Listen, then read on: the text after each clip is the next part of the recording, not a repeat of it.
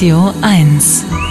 Etwa 34 Kilo Zucker isst jeder Deutsche und jede Deutsche pro Jahr. Denn egal ob in Kuchen, in Getränken, in Ketchup und sogar im Brot, Zucker steckt in fast allen Lebensmitteln, die wir konsumieren. Und das, obwohl er erwiesenermaßen ungesund ist, wie Ernährungsmediziner Matthias Riedel bestätigt. Es ist eine der größten Gefahren in unserer Ernährung. Und man kann sagen, Zucker ist Gift. Wir müssen das begreifen in der chronischen Anwendung wird Zucker zum Gift und macht uns krank.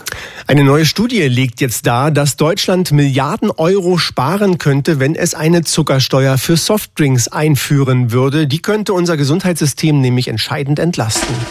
Eins ist klar. Der Donnerstagskommentar mit Stefan Kutzmani. Er ist Autor beim Spiegel. Guten Morgen, Stefan Kutzmani. Hallo, guten Morgen. Eine Zuckersteuer für Erfrischungsgetränke, wäre das eine gute Idee?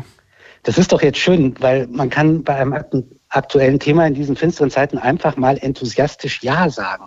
Und das mache ich doch gerne. Ja, so eine Zuckersteuer auf Softdrinks ist eine gute Idee. Ja, ja, ja, äh, vielleicht. Also halt, Moment, da schleichen sich jetzt schon wieder Zweifel ein. Also erstmal positiv bleiben.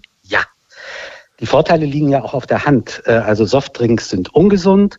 Wir könnten durch eine solche Steuer den Konsum drücken und damit nicht nur jede Menge Steuern einnehmen, sondern auch jede Menge Geld im Gesundheitssystem einsparen, weil viele Leute gar nicht mehr krankhaftes Übergewicht hätten oder Diabetes bekommen würden, wenn sie weniger oder noch besser gar keine Softdrinks mehr trinken würden. Die Studie, die jetzt da aktuell vorliegt, rechnet es ja vor.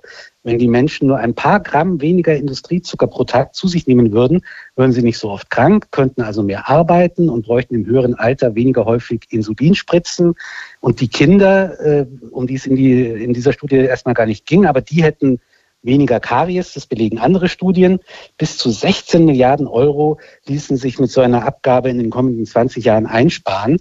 Und ich meine, in den letzten Tagen irgendwo gelesen zu haben, dass der Staat ja doch gerade etwas mehr Geld gebrauchen könnte. Also der gesundheitliche Effekt würde sich nicht nur darüber ergeben, dass wohl viele Menschen weniger Softdrinks kaufen und saufen würden, wenn sie deutlich teurer wären. Die Getränkehersteller würden im Gegenzug ihre Rezepturen anpassen, also weniger Zucker verwenden, damit sie der Zuckersteuer entkommen. In anderen Ländern hat es auch schon geklappt. Großbritannien ist hier ausnahmsweise mal ein Vorbild. Aber warum eigentlich bei den Softdrinks stehen bleiben?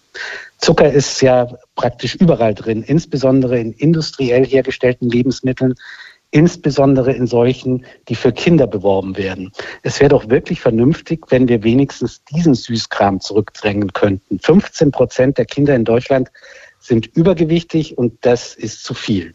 So, und jetzt kommt das Aber. So gut und richtig die Idee auch ist, es wird keine Zuckersteuer geben, das können wir vergessen.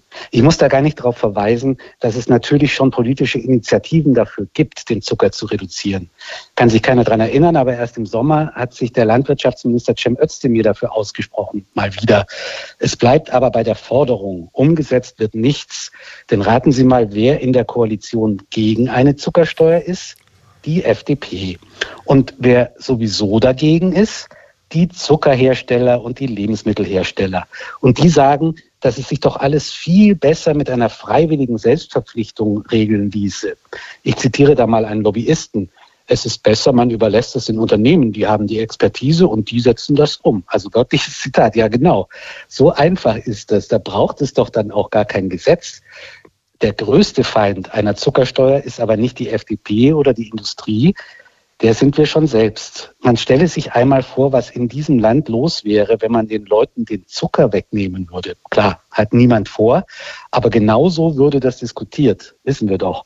Wir sind alle Zuckerjunkies. Und wenn auch nur der Eindruck entsteht, dass wir nicht mehr so billig an unseren Stoff kommen, dann wird die Quengelei größer als an jedem Supermarktregal an der Kasse.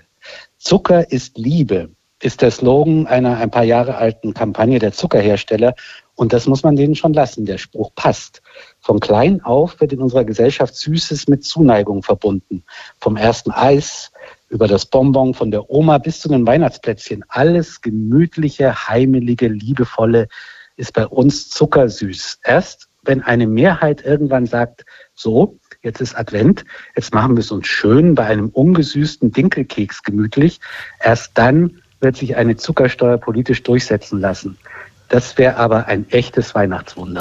Der Donnerstagskommentar mit Stefan Kutzmani vom Spiegel. Vielen Dank. Sehr gern. Eins ist klar, der Kommentar. Nachzuhören auf radio1.de.